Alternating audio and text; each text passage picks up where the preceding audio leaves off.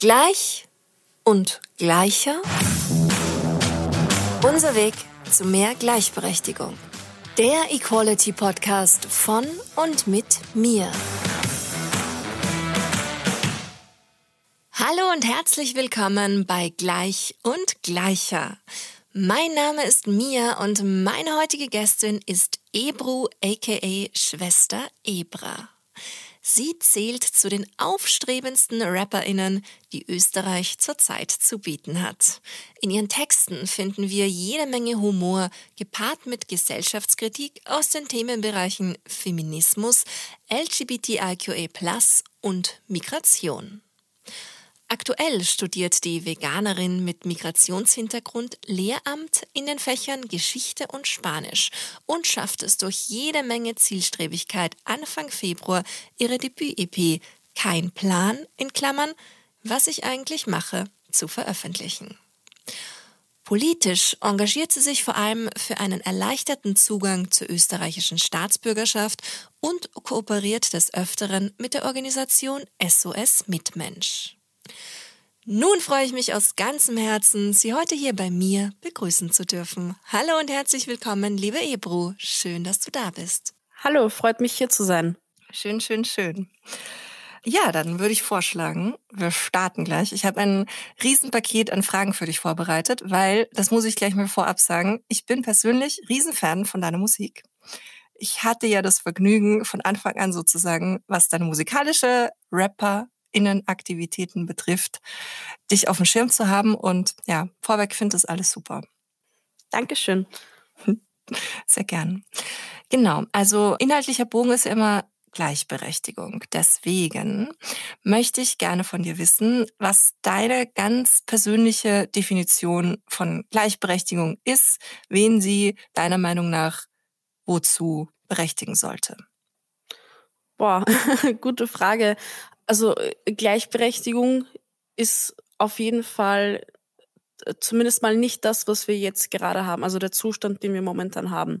Da würden wir sicher einige widersprechen, vor allem wenn es zur Gleichstellung zwischen den Geschlechtern kommt. Also wenn man jetzt ganz binär denkt, vor allem weil es ja auch schon Frauenwahlrecht gibt und solche Sachen.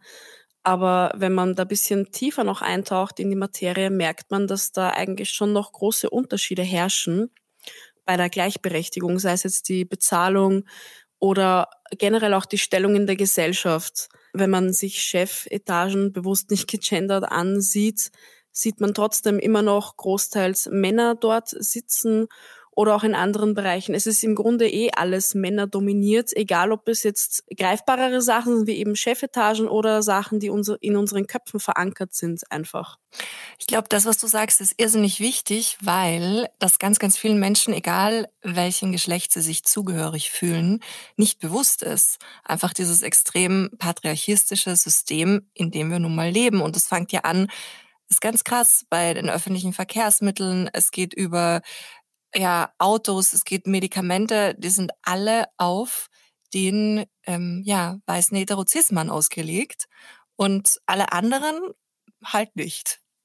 Ja, das stimmt absolut. Und es betrifft teilweise auch so banale Sachen, wo man gar nicht dran gedacht hätte. Eh, wie du auch schon gesagt hast, der öffentliche Verkehr oder auch generell der öffentliche Raum, sei es jetzt Gehsteige oder Beleuchtung oder Parkplätze oder Toiletten oder was auch jetzt oft zur Sprache gekommen ist, äh, Crash-Test-Dummies bei Autos. Nicht mal die sind darauf abgezielt, dass die eben nicht auf den männlichen Körper abgestimmt sind. Und das macht halt auch das Leben für rund die Hälfte der Weltbevölkerung ziemlich ja, schwer.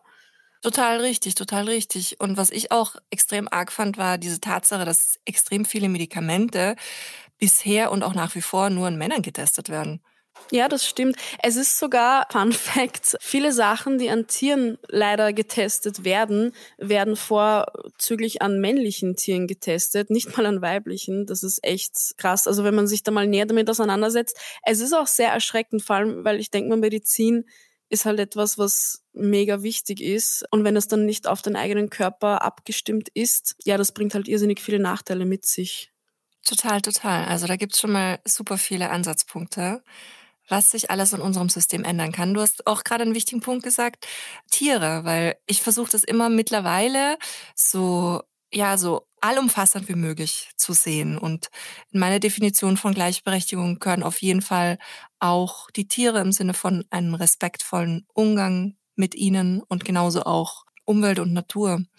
Und ja, ich finde, das sind einfach so Dinge, die man gar nicht mehr trennen sollen dürfte und die im besten Fall wirklich auch allen Menschen bewusst sein sollten.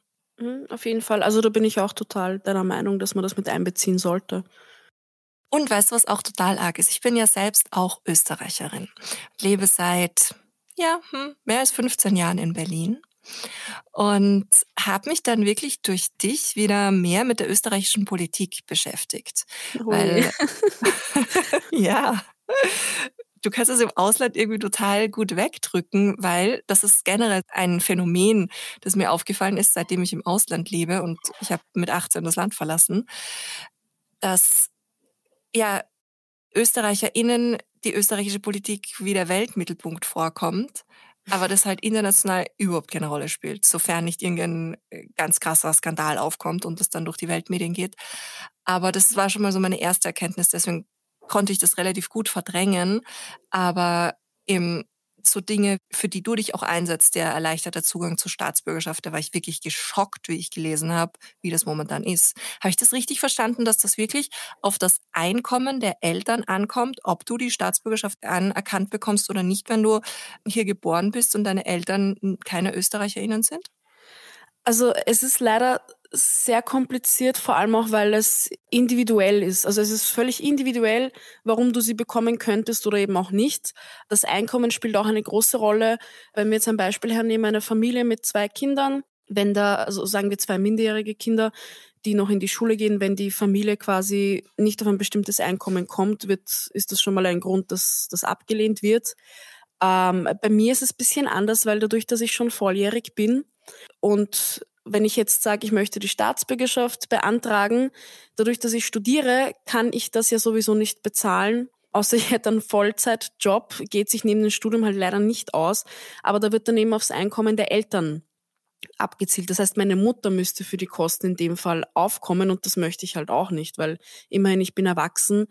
Ich meine, abgesehen davon, dass man überhaupt dafür zahlen muss, dass man hier zumindest Wahlrecht hat, finde ich schon skandalös genug eigentlich, weil ich arbeite hier, ich lebe hier, ich bin hier geboren. Es betrifft genug andere Leute auch und die werden dann einfach total bewusst komplett ausgeschlossen von so vielen wichtigen Prozessen auch.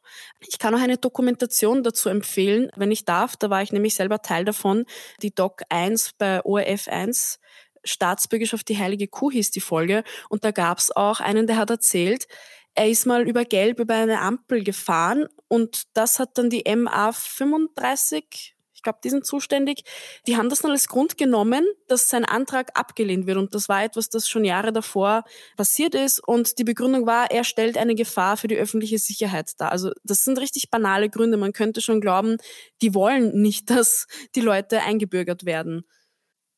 Total, total. Also das ist mir auch schon in ganz, ganz vielen Bereichen aufgefallen. Stimme ich dir zu 100 Prozent zu. Mein Papa zum Beispiel, der ist Österreicher. Er ist aber in Bagdad geboren. Und du hast ja in allen österreichischen Ausweisen noch immer den Geburtsort drinnen. Und egal, wo der aus dem Verkehr gezogen wird, der wird immer extrem schlecht behandelt, einfach nur, weil da dieser Geburtsort drinnen steht. Bei ihm ist es sogar egal, dass er ja auch einen österreichischen Ausweis hat, aber allein dieser Geburtsort, der macht ihm immer wieder richtige Probleme. Das kann ich echt nicht nachvollziehen. Also mir ist das auch ein paar Mal passiert, tatsächlich, weil ich habe halt einen bulgarischen Pass und wenn man dann auf Klassenfahrt ist und alle haben einen österreichischen und dann komme ich mit meinem bulgarischen. Oder ich war auch in Urlaub mit meiner Freundin und bei der Ausreise haben sie eben auch meinen so länger betrachtet halt weil die auch nicht gewusst haben, ob jetzt Bulgarien zur EU gehört. Und da mussten wir halt ein bisschen warten, weil mein Pass sich halt noch genauer angesehen wurde. Ja, kann ich nicht wirklich nachvollziehen. Ich auch nicht. Das ist auf jeden Fall mega willkürlich. Und auch das, was du mit dem Wahlrecht gesagt hast. Also mir geht es zum Beispiel so, ich bin ja Österreicherin und ich darf hier, obwohl ich hier Steuern zahle, schon seit Jahren zum Beispiel auch nicht wählen, außer die ganz kleine, kleine Berliner Bezirksgemeinderatswahl, ja. da habe ich ein Stimmrecht. Aber alles andere. Auch so. ah ja, okay. Ja, und das ist auch super unfair, weil ich denke auch, dass da wesentlich fairere Systeme geben würde. Auf jeden Fall. Ich meine, eh ganz nett, aber was bringt mir das, wenn ich Bürgermeister, Bürgermeisterin von Dorf XY wählen darf? Das hat ja nicht mal irgendwie einen riesengroßen Einfluss auf mich. Es kann auch gefährlich werden, finde ich, weil ich denke mir, wenn ich im Ausland bin und jetzt es wäre irgendwas, ich weiß nicht mal, ob die österreichische Botschaft mir da helfen würde, einfach weil ich den Pass nicht habe. Das ist auf jeden Fall krass, dieser Sicherheitsfaktor alleine strebst du sie nach wie vor noch an, die österreichische Staatsbürgerschaft? Äh, haben würde ich sie schon gerne, einfach deswegen, weil ich merke immer, jetzt dieses Jahr haben wir auch wieder Bundespräsidentinnenwahl, da darf ich nicht mitwählen. Wenn Volksbegehren sind, egal ob es jetzt das Black Voices Volksbegehren sind, Frauenvolksbegehren, lauter Sachen, die mich halt auch direkt betreffen, ich darf es nicht unterschreiben, ich darf keine Demos anmelden, es ist wirklich frustrierend. Aber andererseits denke ich mir dann auch, warum soll ich jetzt, es ist ja auch wirklich nicht billig. Viele sagen, es ist, man soll sie sich einfach holen, das kann auch nicht so schwer sein. Aber es ist halt bürokratisch Aufwand, zeitlich, nervlich.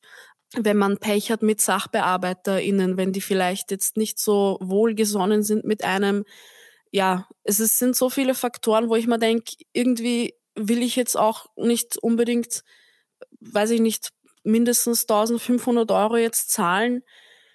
Aber andererseits, ja, was soll ich sonst machen? Weil die Politik ignoriert es ja auch irgendwie dennoch, obwohl das schon ein Problem ist. Und je länger man wartet, dass man da die Gesetze ändert, desto schlimmer wird es dann eben in Zukunft, weil es sind schon so viele Menschen ausgeschlossen.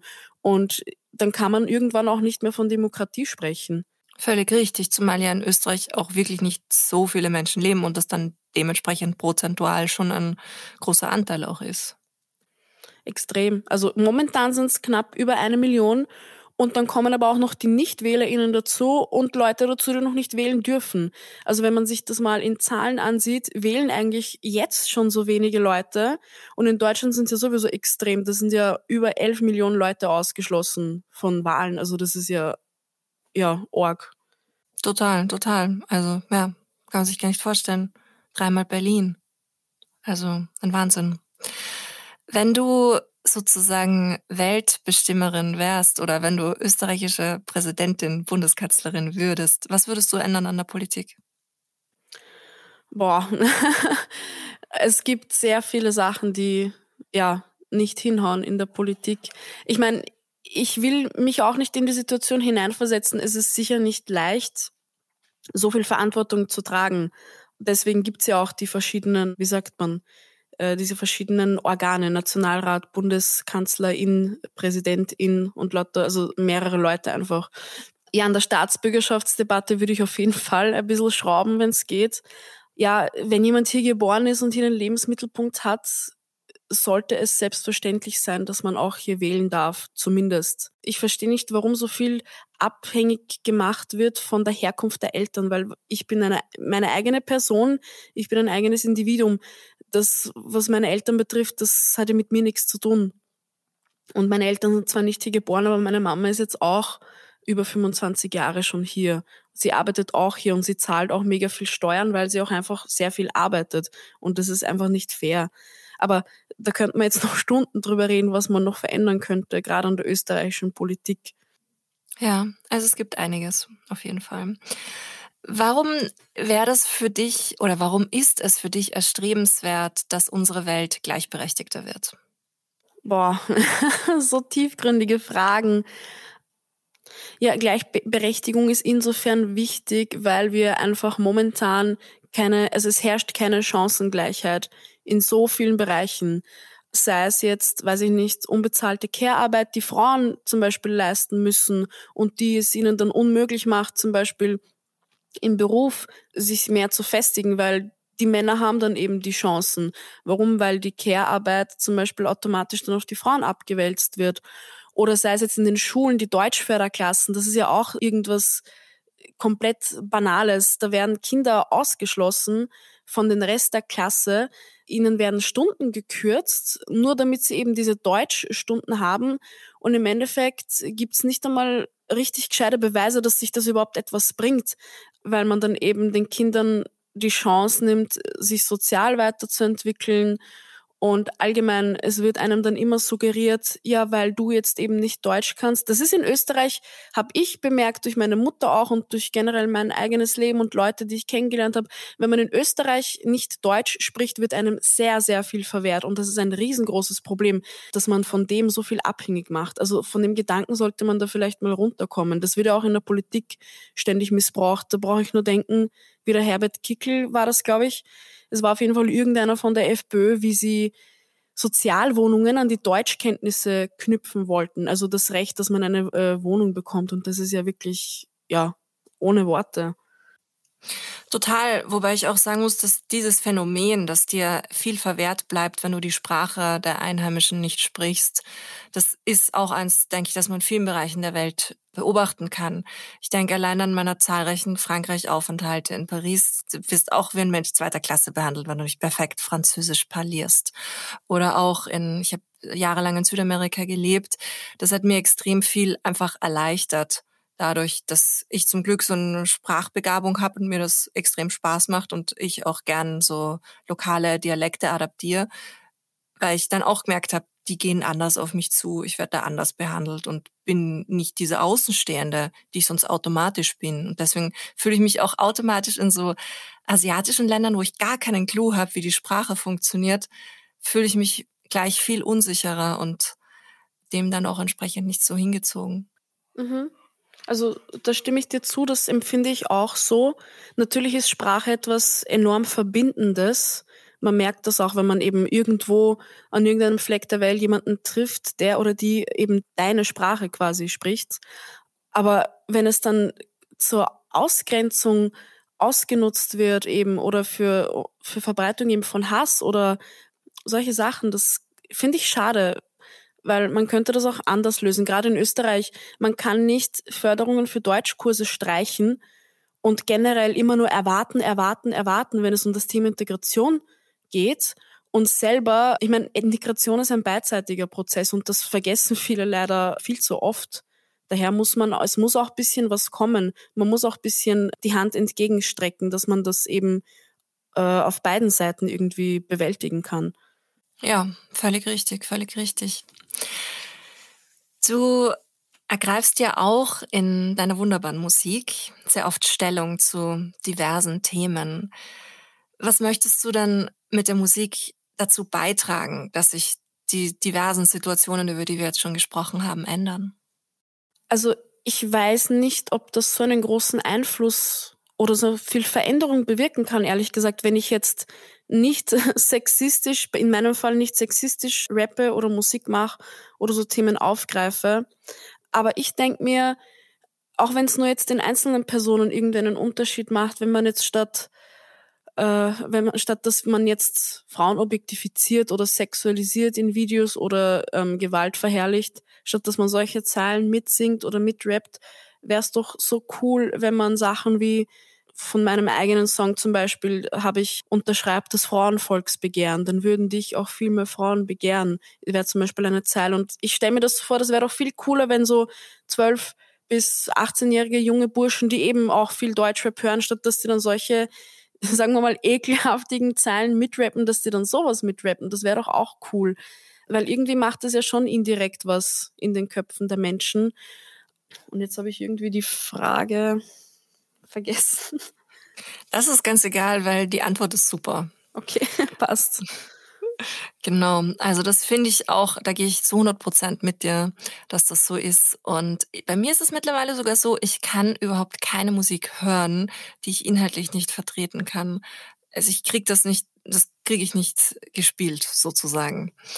Und ich finde auch, dass es einen irrsinnigen Unterschied macht, weil genau wie du sagst, dieses mitrappen und ich finde, deine Musik ist extrem eingänglich. Und was ich auch so an deiner Musik schätze, ist eben dieser humorvolle Zugang zu den Themen, weil ich denke, das ist auch generell eine super große Herausforderung bei all diesen wichtigen Themen, dass da ganz viele Menschen sofort zumachen, weil sie sie als nervig empfinden. All diese Ismen, Sexismus oder Veganismus und Rassismus, das sind alles so Themen, wo die Leute total gerne mal wegschauen, einfach weil es unangenehm ist.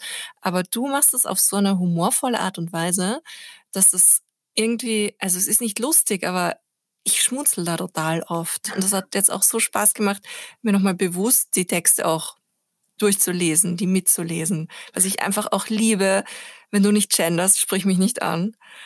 Das ist so cool, einfach nur so, wie oft kriegt man irgendwie eine auf die Ohren, äh, weil jetzt in meinem Fall, weil ich so spreche, wie ich spreche, aber das ist total befreiend und cool und das wollte ich auch mit dir besprechen. Warum haltest du das denn für wichtig zu gendern?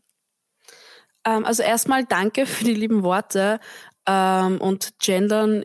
Ja, ich muss sagen, wenn ich jetzt auch auf die Liedtexte bezogen, wenn ich das beobachte, bei mir wird ja immer sehr kritisch das betrachtet, vorzüglich natürlich von Männern oder sagen wir mal jüngeren Buben. Vor allem auch, weil ich viel auf TikTok unterwegs bin und da sind eben auch jüngere Menschen unterwegs. Äh, da wird das eben so kritisch betrachtet. Und wenn männliche Kollegen im Rap vor allem das Gleiche machen, eben aber umgekehrt, wird das immer als Kunst abgetan und das ist halt so. Und oder auch wenn es um Comedy jetzt geht, weiß ich nicht, ein Oliver Pocher oder eben solche Leute, wenn die dann eben ihre typischen geschmacklosen Witze raushauen, wird das immer abgetan mit, ja, es ist doch lustig, lach doch mal, hast du denn keinen Humor? Und witzigerweise, wenn dann ich oder andere Leute, die das eben so wie ich machen, wenn die das machen, fühlen die sich alle gleich so angegriffen und sind richtig erbost und richtig beleidigt und beleidigend. Und äh, wenn man da sagen würde, ja komm, jetzt mach doch nicht so, lach doch mal ein bisschen, verstehst du denn keinen Spaß, da kommt das eben nicht zur Sprache. Und dass da so ein Unterschied gemacht wird, das ist wirklich witzig. Weil wenn man sagt, hört auf, auf Minderheiten zu treten bei euren Witzen oder in eurer Musik, warum macht man das, warum lachen wir drüber, rechtfertigt man das immer. Und wenn das eben nicht männliche Kolleginnen machen, dann wird das eben nicht so gesehen. Also da wird dann ein enormer Unterschied gemacht, witzigerweise. Und bezüglich des Genderns, dass ich mal auf die Frage eingehe, ja, typische Antwort Sprache schafft einfach Bewusstsein. Wenn wir Leute nicht in unserem Kopf mitdenken, dann denken wir sie in unseren Taten und in unserem Leben wahrscheinlich auch nicht mit. Das ist auch so witzig. Das sind Sachen, die sind ja nicht aus der Luft gegriffen. Das ist alles wissenschaftlich bestätigt. Genauso wie Sachen wie, dass das Gendern in Texten den Lesefluss nicht stört, weil das ja auch gerne als Ausrede genommen wird, dass man nicht gendert. Man sucht ständig nach Entschuldigungen, Rechtfertigungen und Ausreden, dass man nicht gendert, statt dass man dann einfach mal sich hinsetzt und gendert. Also, dass man sich da so eine Mühe manchmal macht. Es tut einem doch nicht weh, wenn man alle inkludiert in der Sprache. Es kann auch einen enormen Unterschied machen. Man stelle sich vor, es gibt irgendein Unglück und man gendert nicht und man weiß quasi, weiß ich nicht, die Schwester oder die Mutter war da quasi auch dabei.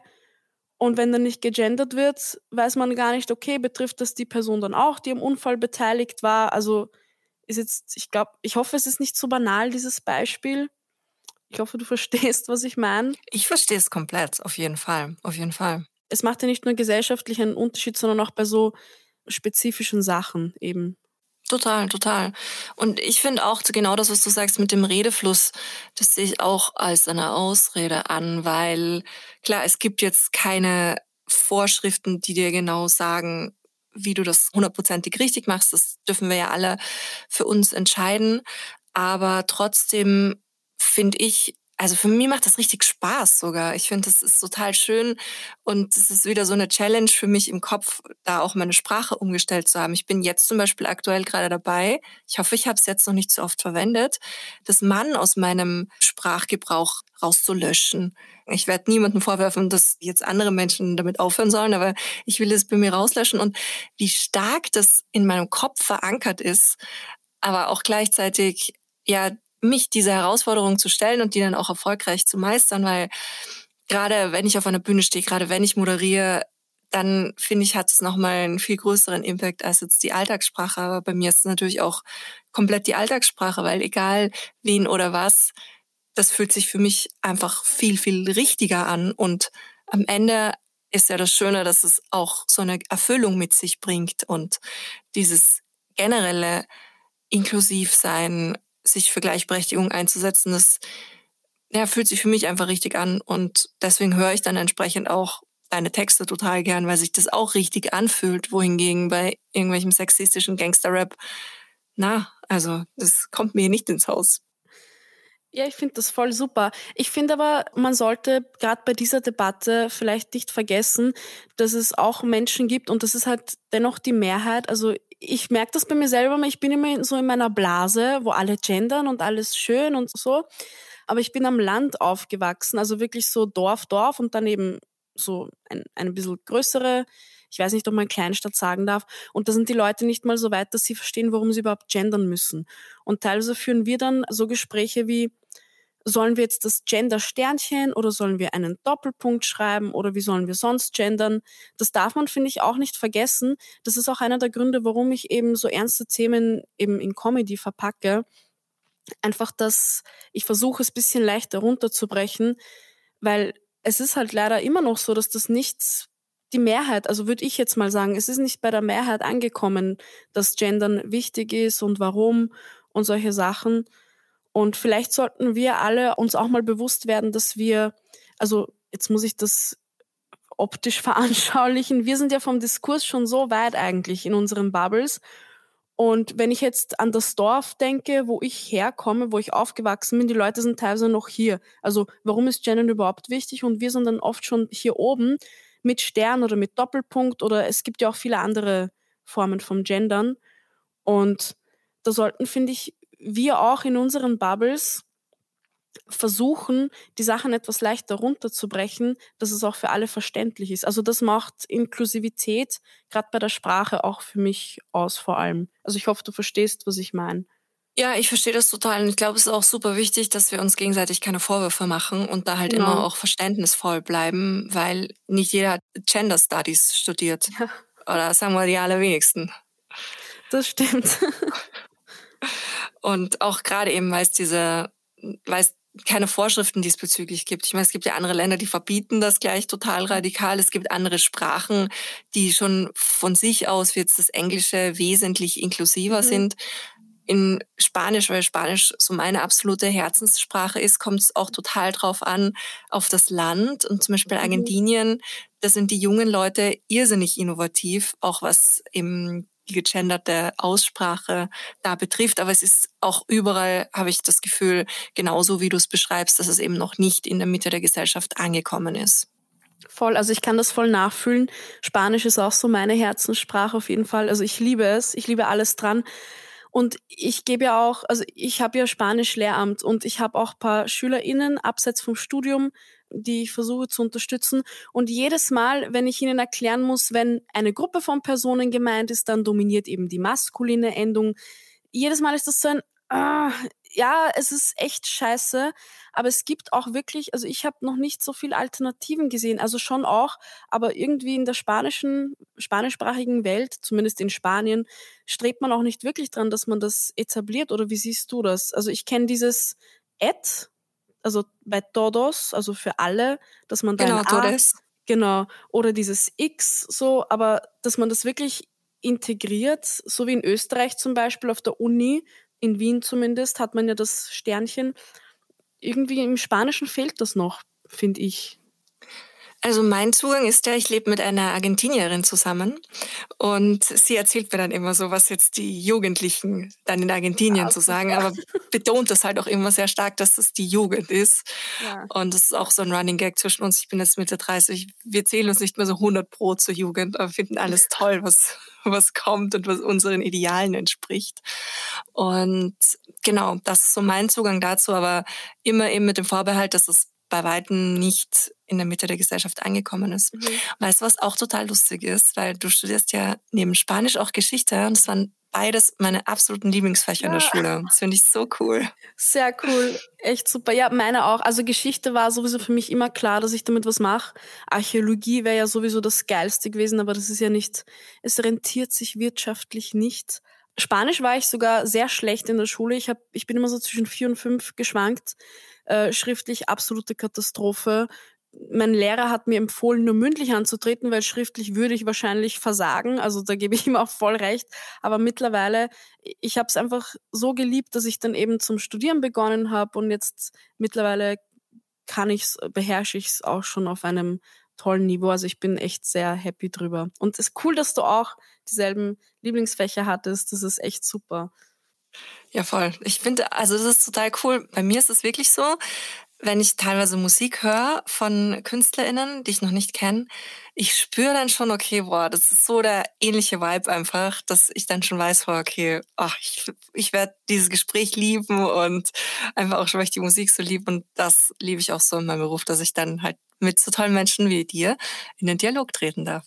Das ist echt super, das freut mich. Ja, voll, voll. Und ähm, hast du auch mal länger im spanischsprachigen Ausland eigentlich gelebt? Oh, leider nein. Also das wäre ja Traum irgendwo, sei es jetzt Spanien oder Südamerika, das wäre echt toll. Ich war mit der Schule natürlich Sprachreise, was ja jetzt auch vielen Kindern verwehrt wird, leider durch Corona. Also das tut mir irrsinnig leid. Das ist so eine tolle Erfahrung. Ich war 2019, habe ich eine Interrail-Reise mit meiner Freundin gemacht. Die war auch sehr, ja, in den Westen gelehnt. Also da waren wir auch viel in Spanien und im selben Jahr war ich dann zwei Wochen alleine in Spanien nach der Interrail-Reise, weil ich auch mein Spanisch bisschen aufbessern wollte, weil auf der Uni, das war halt immer so bisschen ein Kampf mit den Sprachkursen, weil die halt schon sehr, meiner Meinung nach, schwierig waren, aber ich habe trotzdem sehr viel gelernt und bin auch sehr dankbar darüber. Aber ich könnte mir zum Beispiel auch absolut vorstellen, jetzt in Spanien zum Beispiel zu leben, weil ich mag es dort einfach. Ich weiß nicht warum, es ist so irgendwie, ich habe keine Verwandten aus Spanien, aber es ist irgendwie auch wie Heimat für mich. Es ist ganz komisch, ich kann es nicht erklären. Also ich kann es komplett nachvollziehen, weil bei mir ist das auch so. Und ich war damals, wie ich meine Matura gemacht habe, war ich voll auf dem Che Guevara-Trip und wollte dann daraufhin mit 18 wie Che damals von Argentinien nach Kuba mit dem Motorrad reisen. Und meine Mutter hat schon gewusst, okay, sie kann mich theoretisch von nichts abbringen. Sie hat gemeint, bitte Kind, lern gescheit Spanisch. Und sie hat dann irgendwie damals das sicherste Land gegoogelt in Südamerika, Mittelamerika und hat dann Ecuador herausgefunden und hat ihm gemeint, mach dort auch einfach eine Sprachschule, ich zahle das auch und Hauptsache du kannst Spanisch. Und gesagt, getan. Ich bin dann nicht, habe denn diese Reise, diese große, die ich mir vorgenommen habe, natürlich nicht angetreten, sondern bin dort geblieben und habe dann dort auch brav zu studieren begonnen.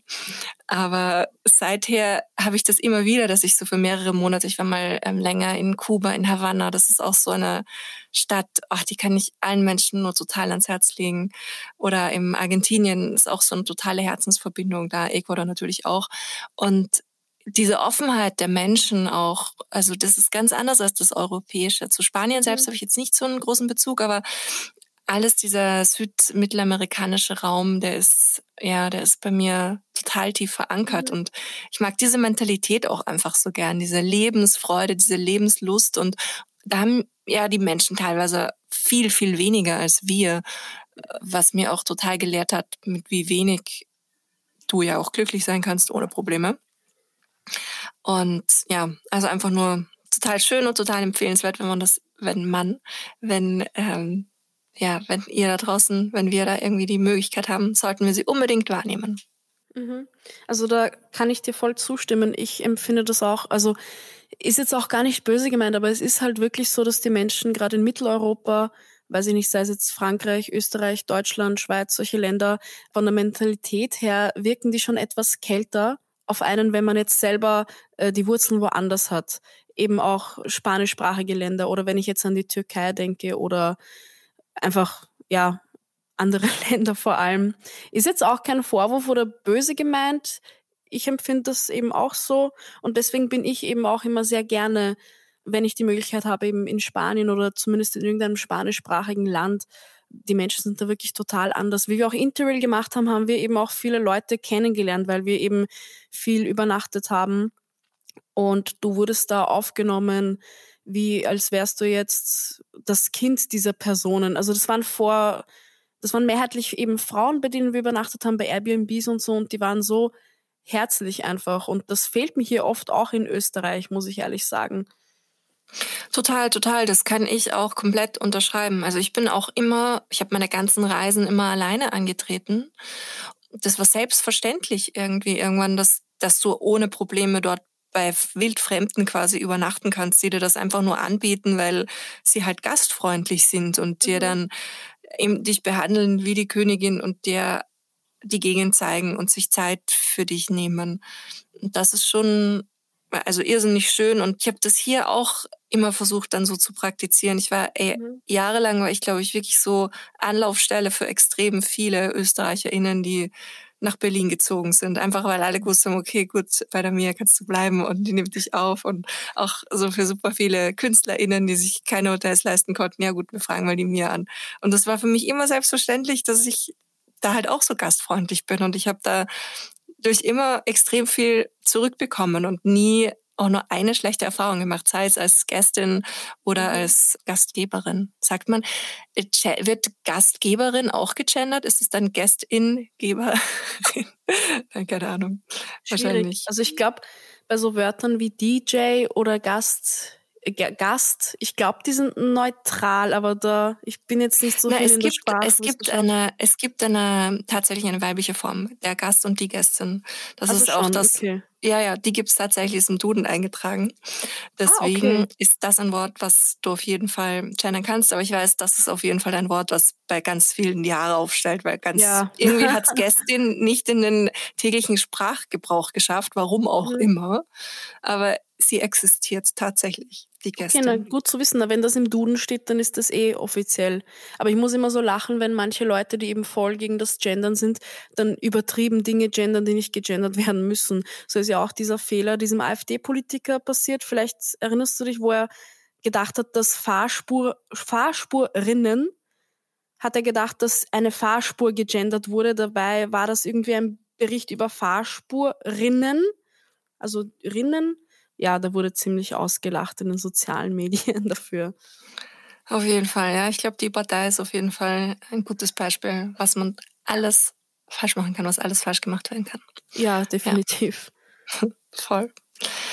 Ich möchte gerne noch eine Textzeile von dir zitieren.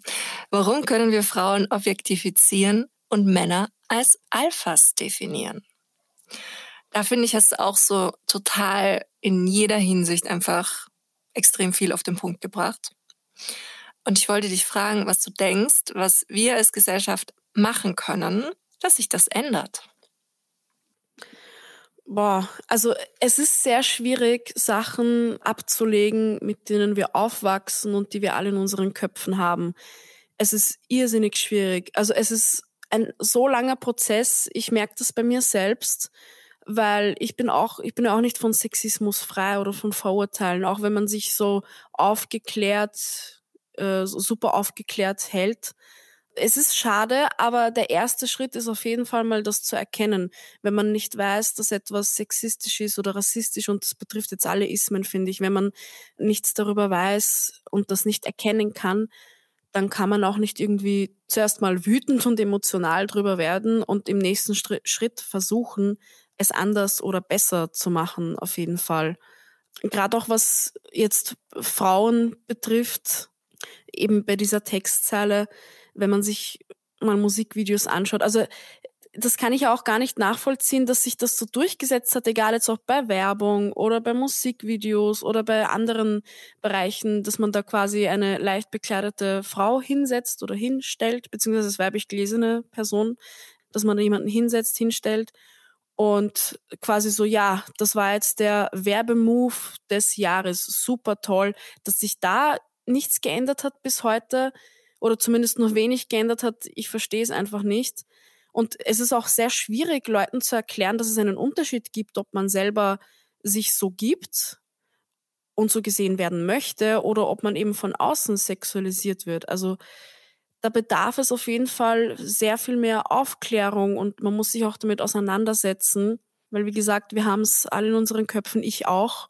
Und man muss einmal erkennen, okay, nein, so nicht. Also man muss sich selber vielleicht mal irgendwie im Kopf dann so, hey, stopp, nein, das war jetzt nicht so toll und das nochmal überdenken. Und dafür braucht es halt auch sehr viel Selbstreflexion, Einsicht und auch der Wille.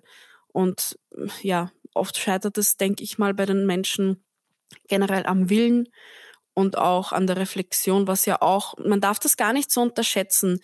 Manche Leute werden ja, äh, man, manche Leute müssten ja dann ihre ganze Sicht auf die Welt und auf die Dinge hinterfragen, mit denen sie aufgewachsen sind. Und das ist auch nicht so leicht. Und da sollten vielleicht auch wir, als die Menschen, die das vielleicht schon erkannt haben, bisschen vielleicht auch Einsicht zeigen und den Leuten Zeit geben, vor allem, dass man das auch reflektiert, weil das halt alles ein Prozess ist.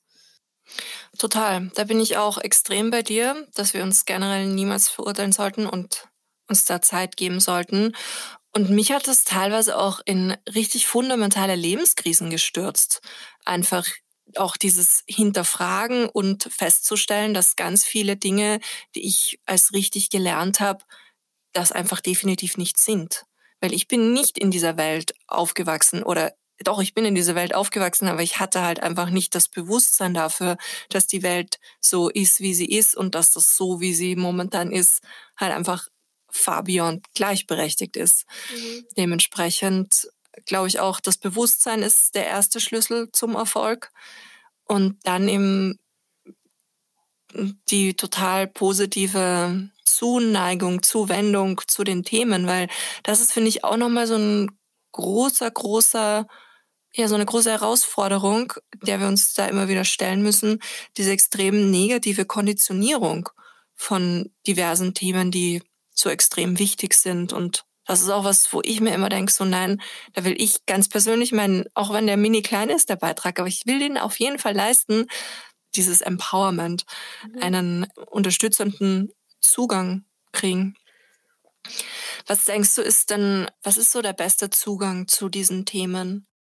Also grundsätzlich, wir kommen ja nicht als Feministinnen auf die Welt. Wir kommen als kleine, rassistische, sexistische, alles istische Wesen auf die Welt. Also das ist ja ein irrsinniger Verbiegungsprozess unserer Persönlichkeit, den wir da leisten müssen, um diese ganzen Dinge zu erkennen.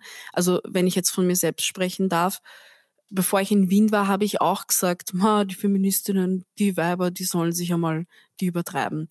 Oft muss man es halt leider auch selbst erfahren, diese Ungerechtigkeit durch Sexismus, dass man es erkennt. Das ist sehr schade und sehr traurig, weil im Grunde widerfährt einem ja fast täglich Sexismus. Also so sehe ich das zumindest. Manche erkennen es, manche erkennen es nicht. Jede noch so als Kleinigkeit gesehene Sache kann ja schon Sexismus sein, wenn jemand sagt, haha, Mädel, und viele Leute verstehen das nicht. Aber ich finde einen guten Zugang auf jeden Fall jetzt, weil ich eben auch Lehramt studiere, die Schule auf jeden Fall. Ich sehe das bei meinem Bruder, wir haben sehr viel Altersunterschied. Er ist nämlich acht Jahre jünger als ich.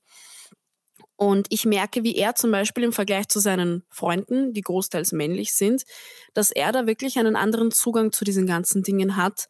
Natürlich auch, weil wahrscheinlich auch wegen mir und meine Mutter, die ist halt auch diese ganzen Themen betreffend auch total bei mir mit ihrer Meinung. Und er versteht zum Beispiel auch, dass Weiber, dieses Wort Weiber ist zum Beispiel abwertend. Und alle seine Freunde verwenden das. Also da fällt mir eine kurze Geschichte ein. Ich habe mal gesehen, er ist bei TikTok live gegangen, weil er zockt da halt und filmt den Bildschirm ab. Und da hat er einen zweiten dazugeholt und der war ungefähr im selben Alter. Und der hat dann ihn gefragt, sind in deiner Stadt geile Weiber? Und äh, als mein Bruder den dann wieder rausgenommen hat später, hat er sogar extra gesagt, übrigens, man sagt nicht Weiber, man sagt Frauen, das ist nicht okay und ich finde das für einen 15-Jährigen, finde ich wirklich total toll. Und bei seinen Freunden merke ich eben, die haben ein anderes Umfeld, die Eltern sind da auch ja in anderen Bereichen als jetzt meine Mutter zum Beispiel. Und in der Schule wird sowieso auch nicht genug aufgegriffen. Da spielt ja so viel zusammen eigentlich. Aber ich denke mal, je früher man einschreitet mit solchen Themen, desto eher kann man das auch verankern. Und da liegt aber auch das Problem bei uns Erwachsenen, weil wir die Jüngeren einfach total unterschätzen. Man unterschätzt, wie viel die schon wissen, wie viel die schon mitbekommen und dass man mit ihnen auch schon über bestimmte Themen reden kann weil wir denken immer, na, die sind noch zu jung dafür und nein, wir wollen sie ja schützen und dies und das, aber die verstehen das trotzdem alle und das müssen wir auch verstehen. Die werden ja auch teilweise in einem ganz anderen Umfeld als wir groß und mit ganz anderen Herausforderungen. Ich finde, ein sehr, sehr gutes Beispiel ist auch, dass der Geschlechteridentitäten, ich habe das früher einfach gar nicht gewusst, dass es da mehr gibt als Mann und Frau, so mhm. Punkt.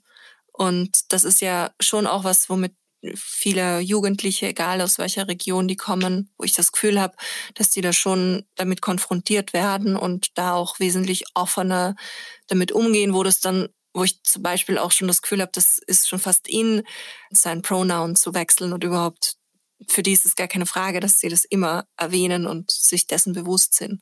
Mhm. Ja, die beschäftigen sich damit ja auch mehr. Und wir denken uns dann, die sind zu jung, das ist ein Blödsinn, die sind gar nicht zu jung. Die kennen sich meistens besser aus als wir.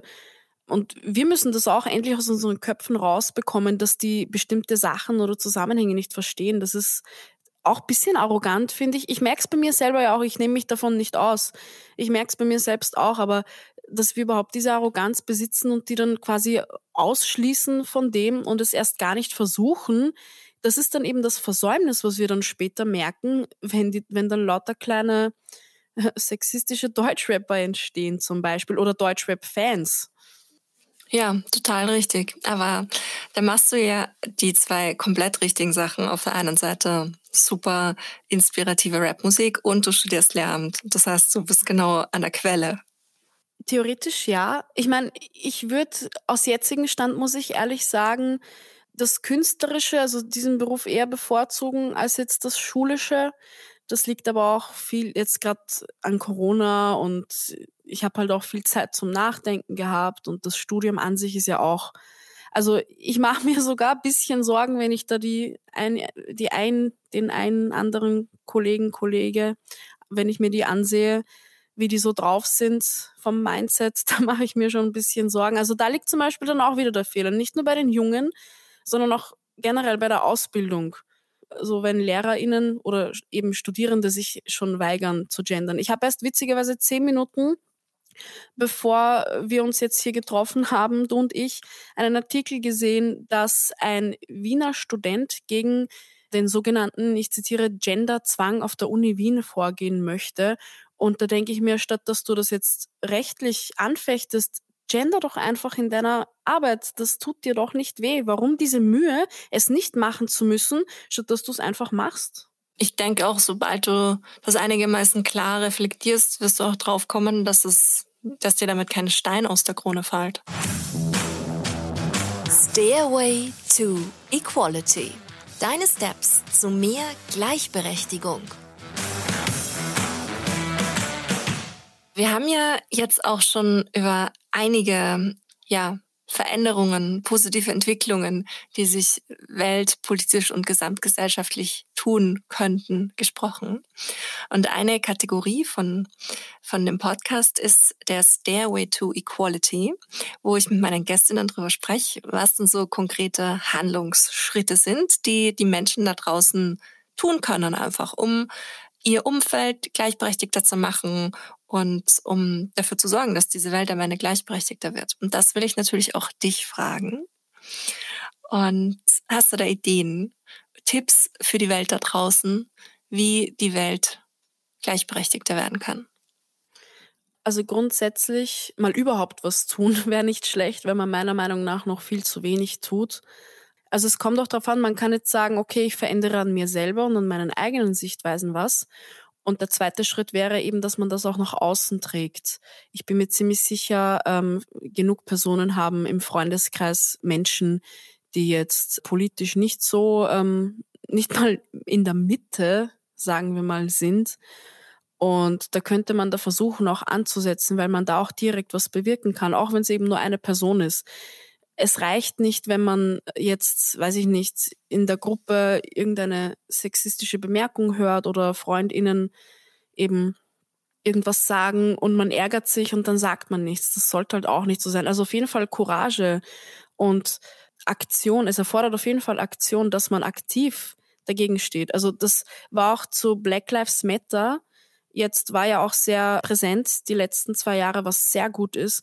Und da wurde auch oft gesagt, es reicht nicht zu sagen, man ist gegen Rassismus, man muss auch aktiv antirassistisch sein, weil sonst bringt sich das alles einfach nichts. Man muss einfach aufstehen und den Willen haben, dass man noch etwas tut und nicht zusehen und sich dann vielleicht daheim in den vier Wänden ärgert. Das reicht leider nicht. Auch wenn es unangenehm ist und es es wird unangenehm, es wird immer unangenehm sein, weil immerhin es gibt zwei Seiten, äh, die dann ihre gefestigten Meinungen haben und da ist es irrsinnig schwierig, dass man dass man die Leute eben von der eigenen Meinung überzeugt. Also ich glaube, jede Person kennt das, wenn man in einer Diskussion ist.